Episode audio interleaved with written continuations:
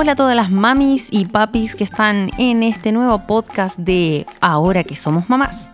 Quiero compartir con ustedes hoy día una pregunta.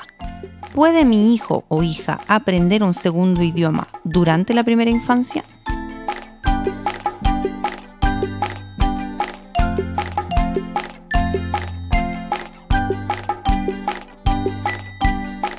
¿Qué es la primera infancia?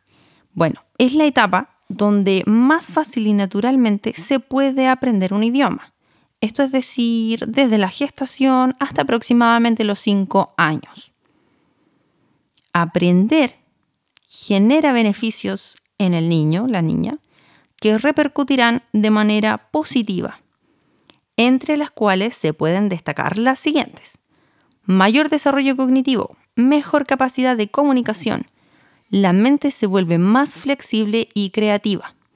Mejora las habilidades de resolución de problemas. También genera una rapidez mental. Mejora la concentración y atención selectiva.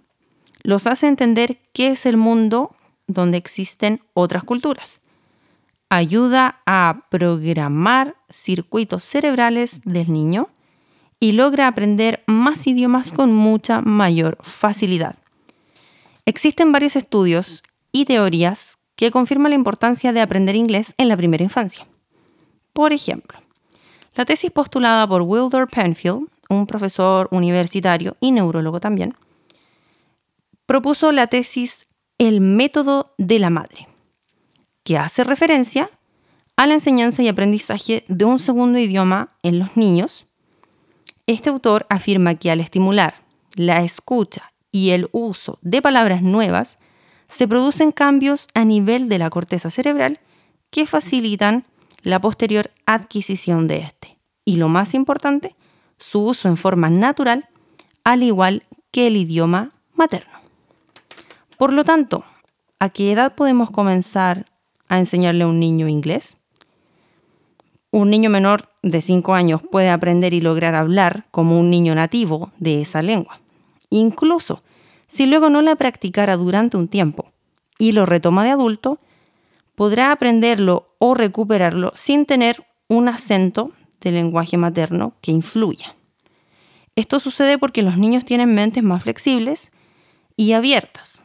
¿Recuerdan la mencionada etapa mente absorbente en los podcasts anteriores?